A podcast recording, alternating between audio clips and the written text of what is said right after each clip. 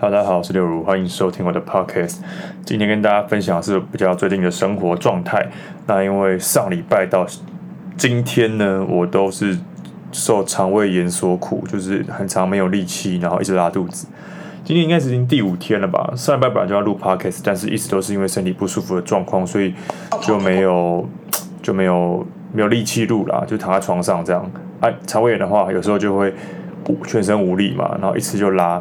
所以我的影片啊，我的 podcast 都停摆了这样子，但最近还是有很多不同的企划在进行啦。对，我是最近蛮兴奋的，虽然我的流量好像还是有一点状况。那因为我最近其实看了那个阿迪的一些分享，他之前好像跟那个嘟嘟 man 有录 podcast 有分享一些就是有关于 YouTube 的事情，就是他说其实我蛮受启发的。他说，呃，如果我要把 YouTube 当做一个工作的话，那我肯定是要选择。大众想看什么去拍什么，而不是自己想拍什么。但是我的个性其实比较倔强一点，我通常都是选择我想拍什么。我想，比如说有些影片像是挖宝大帝啊、Real 如啊，或者是一些帽子穿搭什么与他的产物啊、婚礼穿搭等等等这种影片，其实它的流量并不是很主流的。那因为这样子呢，其实就会造成，呃，这些都是我想拍的。反而不是观众想看的，那观众想看什么呢？其实我自己分析一下，像是 Clean Fit 宽松穿搭、City Boy 或者是 Uniqlo GU 平价穿搭等等等的，其实很多比较大众的主题是我可以尝试，但是我通常都是选择自己拍自己想拍的，这是我的缺点啊，我就是有点反骨反骨的感觉，天生反骨吧。那我其实，在今天，因为这个 p a c k e 是我今天听的啦，我就有一点反思，说我是不是应该要。哎，真的再往市场靠近一点，就我不要这么照着我自己的思想，我去更多的去考虑，哎，这个市场是需要什么的，需要什么样的影片，这个市场喜欢看什么东西，我觉得这个是我知道的课题啦。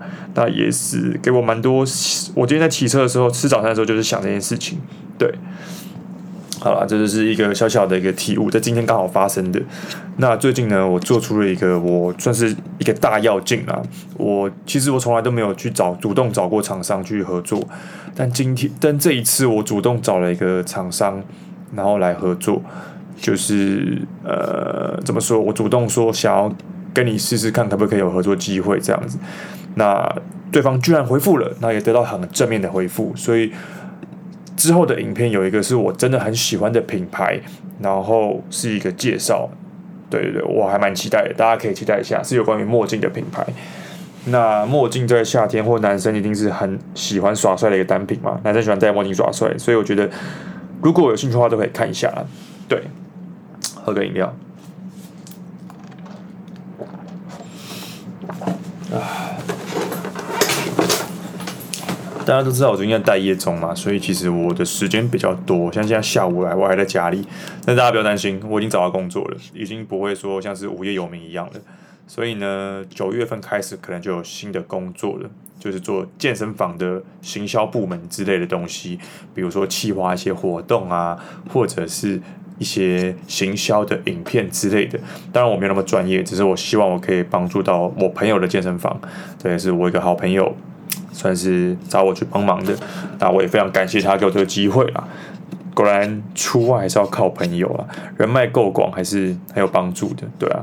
像我的朋友很多，只是老实讲，就是能帮助到我 YouTube 的朋友比较少一点点，因为我比较没有业界就是相关的朋友，真的是比较少一点点。然后我也没有出席一些 social 的场合，所以就我觉得相较之下就会比较。怎么说？就是我比较没有这方面的一个优势啊，就我没有一些可以蹭的朋友。但是其实我觉得也没关系啦。有时候其实有人说流量蹭一蹭就出来了，但我觉得真的没有那么简单。有时候蹭一蹭反而没有蹭好，对啊。所以谁知道呢？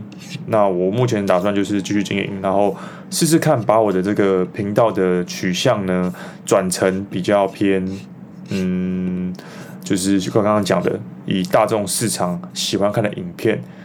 往这个方向试试看，我目前是这样想的啦，希望是可以有达到好的成效的，也希望大家可以多多支持啦。好啦，那今天主题呢是有关于容貌焦虑这件事情，这个词我是在这一年才第一次听到容貌焦虑的。那这个这个词我一听到就觉得哇，我很有共鸣。为什么？因为容貌焦虑，我先上网查一下容貌焦虑的定义。等我一下，容貌焦虑定义。我先确定一下，我想要没有？他说，容貌焦虑泛指对自身外貌不满意，对长相缺乏自信，容易因为部分的细微瑕疵产生执着，认为鼻子不够挺，手不够纤细，身高不够高，等等等。这些焦虑呢，会伴随着见不得人的担忧，惧怕他人的眼光，担心自己的容貌不符合大众的审美标准，导致没化妆、没洗头、没打扮就不喜欢出门。哇，这个我觉得我非常心有戚戚焉。我我跟大家分享一下，在。容貌焦虑，我自己最严重的时期是在我二十四岁，呃，应该说二十三、二十二岁到二十四岁这三年啊，这三年是我对于容貌焦虑最严重的部分。我严重到就是说我出门讲话，我都不敢跟别人靠太近，因为那个时候我面临到，我其实在我的皮肤一直都是属于算是综合综合的肌肤，夏天油，冬天干，那这种肌肤很难保养，那也很容易在。呃，比如说干的时候长痘痘，油的时候长冒痘痘这样子。那当然，我的痘痘一直都是属于一次冒一两颗，那其实还好，就是一颗两颗这样子。其实贴个痘痘贴啊，或者是等它一下消掉就好了。但在我大学毕业二十二岁那一年，突然就爆发了，这不夸张，是用爆发来形容的。我非常能理解那种容貌焦虑的一个。呃，应该说患者嘛，或是大家一个文明病嘛，我非常理解，因为那个时候我，我现在甚至还是会长痘痘，但是我已经克服了。等下会跟大家分享我如何克服的。那个时候我的脸上至少，大家会觉得说，哦，还好啦，你长那么帅啊，这个是我谢感谢大家支持，我觉得我很帅。但是那时候我脸上至少有二十颗痘痘，哎、欸，二十颗很多、我那时候就看医生，医生跟我医生跟我说。因为我我是一个有病就喜欢看医生的人，就是我对我的外貌如果有一些病或皮肤上有有问题的话，我会直接去看医生，所以我非常喜欢去看医生，因为我觉得医生可以给我答案。但是我就问医生说：“医生，我这个严重吗？我这个会不会算是很严重的皮肤皮肤的痘痘？”医生说：“其实。”我希望医生跟我讲说不严重，但是医生跟我说这个已经算是蛮中度的痘痘患者了，就是不会是很轻微的，已经需要吃药的等级了。那时候我就知道啊，我来对了。那时候我脸上差不多二十颗痘痘，然后我每天我那时候焦虑到就是我我会戴口罩出门，或者是我没有戴口罩的话，我就会超级不敢跟别人讲话。我觉得我在跟别人讲话的时候，对方都在看我的痘痘，我觉得是这个样子，所以我超级不自在。然后我每天都会挤痘痘，或是。试过各种各样的保养品，契尔氏或是开架式的任何化妆水、乳液等等等的，我上网去查要怎么保养哦，需要洗完澡洗脸很重要，每天都要卸妆，每一天都要擦防晒，然后每天都要卸卸妆完洗脸很重要，洗完要用化妆水，再用精华液，再敷面膜，再擦乳液。我照着这个步骤每一天执行，只要有出门我就擦防晒哦，已经要这么夸张的地步了。但是我隔天早上起来，我还是会看到我脸上长了一两颗痘痘，是新长的。你知道那个有多？你知道我那时候有多么的沮丧吗？我觉得我已经付出了很多了。我连吃的炸的我不吃，烤的我不吃，我只吃水煮或是清或是一些比较清淡的食物。升糖素太高的的水果我也不吃，木瓜。凤梨等等等，我也不吃。我要让我身体在一个很低升糖素，然后比较不会长痘痘的一个情况下，然后会会喝牛奶会长痘痘嘛？所以我也不喝牛奶。乳制品、甜点我也不吃。我已经到这么极端的等级了。然后我会吃一些降火气的东西，像是绿豆、苦瓜。那时候我吃到我身体就是很很寒了，所以我很容易流鼻水或感冒。我已经到这个等级，然后我的胃会很容易胃痛。那时候我竭尽所能，想要让我的身体是不容易长痘痘的体质。我甚至看到很多人脸上的皮肤很好，我很羡慕。然后我就是在这个嗯，那时候我看医生都是擦药的等级，我就是拿一些酸性的药来擦啊，或者是一些消炎药来擦。那个时候的我就是这样擦药、擦药、擦药，但是始终没有看到成效。有时候可能一波一波的，现在有比较好一点点的。然后过了一个礼拜之后，痘痘又开始冒出来了，又是五颗、六颗、七颗、八颗这样子。然后我每天都觉得我就不想出门，然后出门的话，我就是讲话都会低头或回避眼睛，或者手摸脸。我不知道大家可不可以想象那个画面，但是我就会手摸脸。可是很多人都跟我说，李永仁真的没差，脸已经五官已经那么好看了，然后你的五官那么立体了，为什么要在意这种小小的地方？可是没办法，我对于这部分我超级执着。我我别人怎么跟我讲，我反而觉得他们不懂。我爸妈就说你白，我爸妈就说你看你这你就是都都不早点睡，然后会长痘痘，等等等，一直反正一直刺激我了。那时候的我听到这些话，反而更觉得难过。但后来，其实长痘痘、长痘痘的原因有很多，有可能是生活习惯，像是脸没有洗；也有可能是吃饮食，你吃太多炸的或怎么样；也有可能是睡眠的问题。但是后来，后来我就发现到，长痘痘最大的因素对我来说其实是睡眠。然后，呃，每个人对于这个生理反应不一样，但是对我来说，我发现睡眠最重要。那我发现为什么我会容易长痘痘？因为我容易失眠，我是一个很浅眠的人，所以只要我一失眠就长痘痘。可是其实我没有办法啊，我就是睡不着啊，所以那个时候的我就是很痛苦。然后加上我，因为我很，我觉得我因为我很在意，我的心态是我非常在意的，所以我越在意就长越多，就长越快，就越不容易好。有时候一长还是一整块都是痘痘。那个时候的我真的，我讲真的，我真的非常绝望啊。那后来我就跟医生说，我想要吃药。我上网查过各种各式各样不同的一个资料。找怎么样才可以找降低痘痘的一个呃触发？我每天洗脸，我用了各种化妆品。虽然我的皮肤的基底是不错，就是会发亮，因为我很常保养，很常敷面膜。但是没办法，痘痘就是停不下来。你知道这个有多绝望吗？然后最后呢，我看医生之后，我吃药，算是有比较抑制下来了。只是老实，我老实说，基本上。我脸上的痘痘就是还是停不下来，就一定会长这样子，已经找不到一个解法了。那到后来，差不多持续的这个状况有一年以上哦，一年一整年以上，就是真的不夸张，就是这么久。虽然我还是常常会出门，还是会做模特，但是我很常会透过化妆或戴口罩来让自己的自信心增加。如果我今天有化妆的话，我就会觉得我今天长得比较好看，那我在整体的作风上也会比较自信。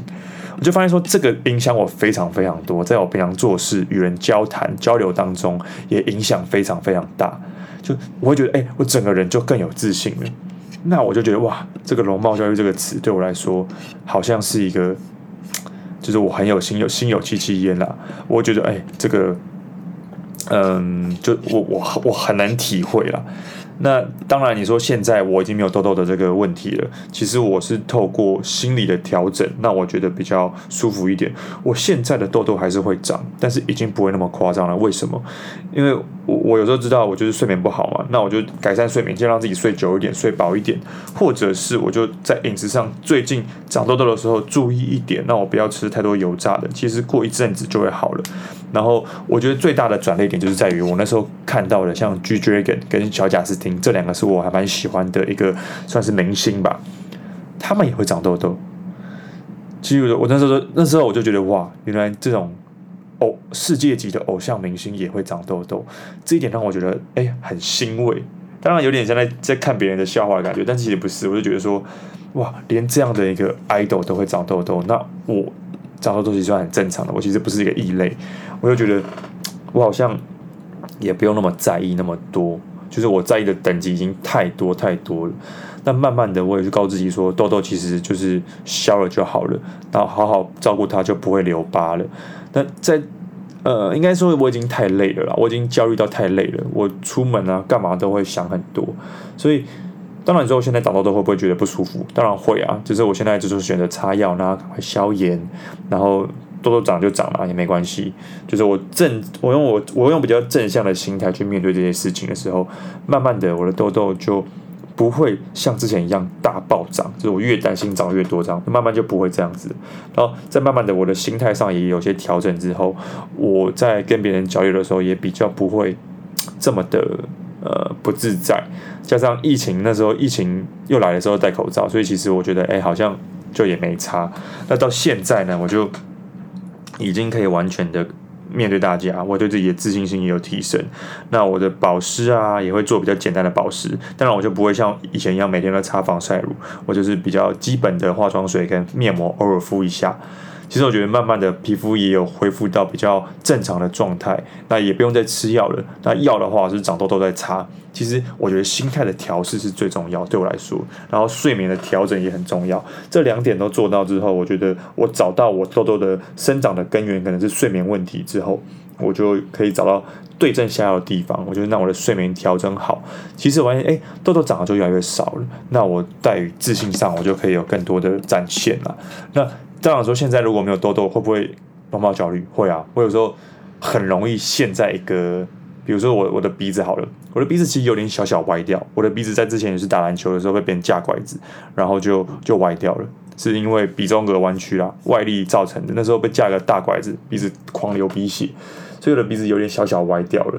那这一点其实我非常的想要去把它整回来，但是我没有整啊。但当我陷进去的时候，我就觉得怎么办？怎么办？怎么办？然后我就用手去凹它，想把它凹回来，但是凹不回来。所以有时候当我陷进去的时候，我就会觉得哇，我容貌非常非常的焦虑。还有我的嘴巴其实是歪一边的，我的嘴巴有一边比较容易笑，这可能跟我的咀嚼肌有关系。我的咀嚼的地方某个地方比较发达，所以我的嘴巴会歪一边。所以你看，我自己觉得我自然是一个长相还算不错的人，但是我也是有很多很多的缺点，痘痘啊，鼻子歪掉啊，嘴巴歪一边啊。可是其实我后来就发现说，其实我也不用追求那么完美，因为。呃，当然有自信，好看的外表会让自己做事更有信心。只是，呃，如果一直陷在这里面的话，我会觉得有点牺牲了其他的生活选择。然后我就觉得，好，就现在其实科技那么发达，其实要改变都可以做很大的改变，比如说手术，或者是按摩，或者是训练咀嚼肌都可以。所以，其实我在心态上放得更远一点的话，然后看到现在有的，我觉得，哎，现在其实也算好看的，那我就慢慢去调整就好了。所以。我觉得对我来说，调整心态上是一个很大的课题啦。你需要找到自己说服自己的那个点。那那时候我说服自己的点就是想说，哎，你看，G Dragon 跟 Justin Bieber 都会长痘痘，哎，长得跟我差不多多。那我觉得他们那么帅、那么酷的明星都会长了，那我算什么？对不对？然后后来我也在我自己的。嗯，脸上的一些优点，比如说我的鼻子很挺，我的眼睛很有灵魂，等等等的，去找到一些信心。我觉得其实就是尽量多去看自己好的地方啦，自己的优点的地方，然后自己有缺点的地方去试着去弥补。比如说靠后天的运动、后天的按摩，或者是不管是手术或怎么样都好，去调整。其实我觉得多看自己的优点吧。这个我知道，光我讲是没有用的。我自己也花了很长很长的时间去说服自己这件事情。所以呢，如果你今天是有容貌焦虑的话，我非常理解你的心情。就像我现在，我也会觉得哇，我有一些地方我还是不满意，我想要去调整它，想要去找到解决的办法。但是我觉得，相信我，你一定找到办法，你一定找到办法。现在科技这么发达，一定找得到。像我之前有一阵子，我头发快秃掉了。那时候因为疫情的时候胃溃疡，然后那时候营养可能不良，加上我本来可能就有 N 字秃的一个基因，所以我就非常非常焦虑。我在我的右边的额头、右上额头那边有秃了一整块，因为那时候就胃溃疡，然后就不喜欢吃东西，营养有点不良吧，然后就突然急性的落发落了一整块。那一块我真的是，我真的吓到了，我没有掉过那么多头发，我洗澡的时候掉超多头发的，然后。那时候我就上网去查资料啊，一样秃头怎么办？怎么解？怎么解决？怎么降低落发？等等等等，用落健可不可以？但后来发现说，N 字秃这个基因呢，是基因问题，是荷尔蒙攻击的问题。不管你怎么用外用的药物去治疗，洗发精去洗，咖啡因洗发露都没有任何帮助。它会掉就是会掉，它就是荷尔蒙的攻击，所以你没办法。那时候我就觉得很绝望，难道只有植发吗？然后我就看到一个药叫柔沛，它是治疗射护腺肿大的药物，但它的副作用会会让毛发生长。那现因为会让毛发生长的副作用呢，也让后来就是医生呢把它当做一个治疗，呃，去预防荷尔蒙攻击毛囊的一个药物，就是秃头吃的药。那这个药呢，其实它有副作用，就是降低性，就是有可能有性功能障碍一趴的机会，只是它是水溶性的，所以你在。呃，如果你真的遇到性功能障碍的话，你就停一天不要吃，它水溶性排掉，尿尿排尿尿排掉之后，其实就可以让这个副作用去降低，就是可以把它排掉之后就不会有副作用这样子。其实那时候我不敢吃，但后来因为我真的很在意我的外表，我就去皮肤科看，说我想要看那个落发的问题。我讲落发啊，秃头有点难听。然后他就说这个药可以吃。他说他目前也没遇到什么副作用的病人，只是他说，因为我那时候去看的时候才二十六岁而已，其实我那时候蛮年轻的。然后后来我就问医生说，我很怕副作用，我这样就吃了会不会很严重？然后医生就说，你就把它当做一个慢性病的药来吃，因为这个药其实是一吃就是要需要吃到一辈子，可能五十岁六十岁这样子。医生就说，你高血压你会不会吃药？我就说高血压我会吃药，是不是每天吃？对，是每天吃。那他说这个也一样啊，就当做这个药来吃就好了。你你想要治疗这个，就是需要吃这个药。那我后来就觉得好吧，那就吃吧。但是吃了到现在应该有两三年左右的时间了，其实我的状况是好非常非常非常多的。我非常庆幸我在年轻的时候有去看医生，我非常非常庆幸，因为很多人不敢去看医生，不敢去正自己的问题。那当你真的有想要去看医生的时候，其实往往已经来不及了，已经是为时已晚了。所以呢，我们现在有个优点就是现在科技非常发达，所以你有任何问题，就是看医生啊，或者找解决的方法都一定找得到了。那我自己觉得这个容貌焦虑其实是我天生的，因为我小时候其实就蛮蛮蛮爱漂亮的，但是因为家庭因素也有关系啊。我小时候我的家里是规定我要去剪平头啊，或者是就是比较不会让我去打扮啊。其实我很想烫头发啊，或者是我很想要有一些自己的衣服啊，但是因为没有钱嘛，所以也没办法。而且小时候在长买衣服也浪费钱，所以我都穿哥哥不要的。就是哥哥穿过的，这样确实比较省，也是比较正确的决定啊。只是就是我无法有自己的衣服、自己的打扮的时候，其实就我就很渴望我自己可以有一个好看的样子。那因为这样呢，所以我觉得在嗯，我对自己的容貌上，我就有更多。现在有现在比较有能力出社会了，我就有比较多自己的想法，也比较想要好好打扮。我觉得这个认真去想，都是找到原因的。然后就也是。很感谢我有家里这样的教育，所以让我也在制装上不会花费到非常夸张，去买什么精品等等等等。因为老实讲，我负担不起，我就不会去做。我反而会选择在能力范围内去找到自己的穿搭这个样子。那说真的，打扮的话，我也是在差不多大学的时候才慢慢开始找到自己打扮的一个风格，跟一路走走走撞撞啊。其实我的呃变帅之旅呢，并没有很顺利。我在大学的时候，那时候也不太会穿衣服，我就知道哇，那时候流行台湾的潮牌啊，我也想要跟着买。但搭配上来说，我是一窍不通。我就是看着别人怎么穿，然后想要去学，或看着杂志的明星怎么穿，想要去学。但当真的去了解这个文化啊，或者这些潮牌之后呢，我才认知到哇，我一件都买不起。所以那时候的我其实就是，呃，就是只会看，然后也不太会买。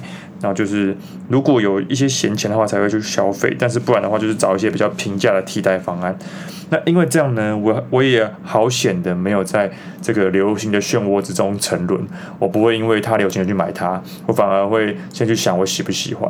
因为在一开始我就是属于观望型的一个呃参赛者，所以我就没有这样的一个习惯。那也很感谢这样的习惯，让我现在可以更理解到我喜欢什么东西，也不会盲目的追随流行这个样子。所以其实我原本是一个很挫、很丑的男生啊。我觉得我在穿搭上没有什么打扮。高中就是穿制服、运动服啊，哪里有一些帅气的打扮，就是我觉得蛮土的啦。那慢慢的，我也是一点一滴的，从被别人说很丑啊，或者是衣服穿的不好看啊，到慢慢变得越来越好看。那现在呢，我觉得慢慢越来越好看了。其实我也是经过一段路。刚开始做 YouTube 的时候，也有也有人说，哇，这个好丑哦，就是这样也可以当 YouTuber 什么什么之类的。啊，当然，我觉得那些都是我成长的养分啊。人家觉得我不好看的话，那我就是下次再改进就好了。我觉得就是一点一滴的，当然也不用完全听嘛。可是他讲的话，你听个五十趴，那在修改上做一些自己的想法跟他的意见，我觉得慢慢的你就会知道这样好不好看。所以呢，我觉得如果你今天还是不会打扮的男生的话，不用紧张，就是慢慢来啦，真的不用急，因为你也急不得啊。你要怎么马上变好看？除非你今天拿个五万、十万去买衣服，但是我觉得没有那个必要。你还不如慢慢的一点一滴慢慢买，就是每一次都买一点，买一点点，因为每个时每个时期喜欢的衣服都不一样，每个时期喜欢的衣的风格也不一样，所以呢，我觉得。你根本就不需要太在意别人的讲法，就照自己的步调呢，慢慢的去买衣服就好了。那如果衣服只是其次啊，其实我觉得外表最重要的还是身材啊、脸的保养啊、发型也很重要。你要找到一个适合你的发型，也是我觉得蛮重要的一件事情，甚我觉得有时候甚至大于衣服啦。你有个好看的发型，其实你在搭配上来说，你可能穿的简单也会跟别人不一样。就算是白 T 加牛仔裤好了，你的发型好看也会影响到整体的外观。所以，一个好看的发型，适合你的发型是非常重要的。那如果你的脸型啊是像我一样东方人，比较长，然后比较偏。呃，鹅蛋型，可是头比较方一点点的话，上面有两个角的话，那你就可以选择把两侧留长一点点，去修饰自己的脸型。其实都会有应对方案的。如果你今天头型很好的话，你就可以剪平头啊、寸头，就非常帅，很简单，可是很利落。也不是每个人都可以剪这个样子的。去找到自己最适合的发型、最适合的风格穿搭，其实慢慢的你就越来越有自信了啦。所以大家如果有容貌焦虑的话，我们一起去调整我们内心的状态。一起去调整我们对于别人的看法状态，去更认识自己，然后更肯定自己。可能慢慢的从自己的优点去看，然后慢慢的去呃听取别人的意见，慢慢的从别人的称赞当中去找到自己的自信。我觉得是很重要的。而且当然不只有外表啊，你在做事上，你的专业，你的一些呃特一技之长的领域，其实都会让你的整体的质感跟魅力去提升的。等等，你的知识的了解，等等等的讲话的内涵啊，或者是你的内呃墨水脑中的墨水多不多啊？其实这都是会影响到整个人的魅力的啦。如果你今天只是一个好看的人，但是你的讲话讲出来的话非常的没有内涵的话，那也是呃蛮扣分的。老实讲，所以跟大家分享一下我自己在长痘痘的这件事上，其实我非常有经验啊。还有头发掉了这件事上，我也非常有经验啊。就是不要觉得说。嗯，我们的好看都是天生的或什么之类的。其实我也付出很多努力的。我看了很多很多医生啊，痘痘要治疗啊。我也看了很多医生啊，治疗我的掉落发问题啊。其实都是为了好看。老实讲。我也是非常爱好我的容貌的一个人，所以我想要尽力去维护它，去保养啊。每个月可能都要买一些化妆品、保养品啊，然后每个月都要吃药，那个头发的药啊。然后痘痘如果用药用完了，去看医生拿药啊。所以其实我付出了很多的努力在这件事上，就是每我相信每一个好看的人都是很认真的看待这件事情，然后让自己维持在一个好的状态上的。所以你说一个好看的外表需不需要努力？我觉得是一定需要努力的。但是，嗯。嗯，怎么说？就是你已经很努力，但是我觉得在心态上还是要放的比较广一点点啦，不要因为一点点小事，然后就很焦虑，去影响到自己的社交，影响到影响到自己的行为啦，这样就比较不健康一点点。简单来说呢，一个男生要好看的话，就是从呃头发、皮肤保养。配件、衣服的搭配等等等环环相扣啦，所以其实不是一个那么简单的事情。我觉得男生呢，一辈子其实追求就是帅气这两个字啊。你在做工作上，你也是希望得到一个肯定嘛。就是我觉得帅这个字是我一生所追求的。其实我相信很多人都跟我一样，我做很多事情都是为了帅而已，像是啊、打扮啊，像是嗯、今天去学某个技能啊。等等等，其实就是为了在某个时候可以发光发热，可以耍帅。其实很肤浅啊，但是我觉得男生应该都一样吧，就这么肤浅，那么简单。对啊，如果你今天对于外貌是很焦虑的朋友呢，我想跟你们讲，不要紧张，我们一起努力。这个是一个终身的课题，绝对不是一时就可以养成的，所以大家也不要心急，慢慢来就好了。不管在外貌或者是内涵的方面呢，都需要去努力，才可以成为一个真正。呃，抬头挺胸的男子汉。那今天的容貌焦虑部分就跟大家分享到这边啦。其实，嗯、今天想跟大家分享还有个主题是我近期有个很荒谬的事情，因为大家知道我没有工作，我已经吃两本两个月了，所以其实是有一点点，呃，有一点点老老本快花完了，你知道吗？所以，因为毕竟两个月没工作，其实收入也是零，所以在近期呢，我有点焦虑了。我如果九月上班的话，十月才有薪水，但是我还有车贷啊，还有一些贷款还没有付，所以呢，就有点紧张。那我就那时候就想说，因为我在玩虚拟货币嘛，但是我也没有玩的那么好，有时候还算起来是亏钱的嘛。我想说，我可不可以靠着虚拟货币来炒币炒一单，就是付完我所有贷款那件事情，差不多一万块。可是哪那么容易啊？我里面也才放一万，我里面也才放一万块台币而已。我要怎么样才可以，就是炒一单，让我可以把贷款缴出来？其实我原本是觉得不太可能的，但是不知道就那一天晚上，因为我就其实我们都会有一些技术分析嘛，或者有些会有一些呃盘感在。我就觉得说，诶，如果比特币往下跌到某个点位的话，好像可以买。但它就就是不跌下去，我等了一天、两天、三天、四天都没有下去，第五天了，它都是在一个地方在震荡不动。那我觉得，那我就觉得说，如果今天真的有下去的话，我一定要开多，然后开多之后就直接拿个大仓上去，直接平仓，然后就赚那个我的贷款费。那那一天好死不死，我失眠，我从一点。两点、三点、四点，我都没有睡，因为睡不着，我就看那些影片啊，YouTube 的影片、电影的介绍之类的。然后，哎，突然我的那个 APP 就通知说，比特币下跌了，跌到某某某某某某个点位，而且比我想的点位在更低的点位。然后那时候我就我就打开 APP，打开我的币安，看到那个点位的时候，其实我有点害怕，因为它跌的比我想的还要多。但是我就觉得这是我原本计划好的。那我观察了差不多十五二十分钟之后，我觉得还蛮稳定的，我就顺利的开了一个大单。那那时候是五点嘛，差不多五点的时候，然后呢，很夸张哦，呃，五点我就这样盯着我的那个盘，APP 盯盘嘛，我就盯着它，然后盯到六点、七点。那在那在最后七点的时候，我就平仓了，我就把我的那个我的那个什么，我的仓位平掉了。那你们知道吗？我就是平掉之后赚的金额刚好是我贷款的数字，我觉得很夸张诶，真的超级无敌夸张的。我就这样子噔噔赚到了我的贷款钱，耶、然后我就压力就减少了非常非常非常多。这是一个非常非常荒谬的故事，但是我其实很开心啊！我就是在下个月就比较不会有压力了，我只要。呃，省吃俭用，我的生活费应该还是够的，耶、好啦，那到了今天，就是每个次都有的这个推影片的环节啦。其实推影片是我还蛮擅长的事情，因为我超喜欢看剧的。我最近看了一部剧叫《假面女郎》，我觉得非常好看。它其实有一点有点血腥，但是我觉得蛮值得一看的。他就是在讲一个。我觉得也算是有点容貌焦虑的故事吧。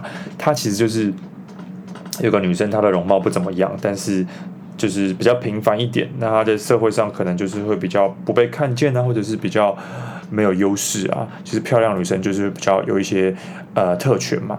就在讲这样的故事的，然后再讲一连串发生的事情，然后到一些呃插曲啊等等等的，才七集而已。可是我觉得很好看，然后。他的故事的讲故事的手法也蛮特别的，是用倒叙法，然后呃从不同的角色的那个视角呢来看整个故事，我觉得蛮值得一看的。因为七集其实一下就看完了，然后他很特别，是他这个主角啊用了三个人，主角用了三个人来演，我觉得超级特别的。呃，但是我是不想要剧透啦，所以《假面女郎》在 Netflix 应该可以看到。我十分的话，我给。七分，七点五分，算蛮高分的，就是推荐大家去看《假面女郎》这部片。呃，我觉得应该会有跟我一样，就是一看就停不下来，把全部看完这样。对，OK，感谢大家的收听，今天的 Podcast，我非常开心的又可以再继续录音跟大家分享啦。如果你喜欢我的频道的话，订阅我的频道，还有 follow 我的 YouTube 灰尘村长以及我的 IG L I Y O U L U，我会把链接放在下面的。那我们就下次见喽，拜拜。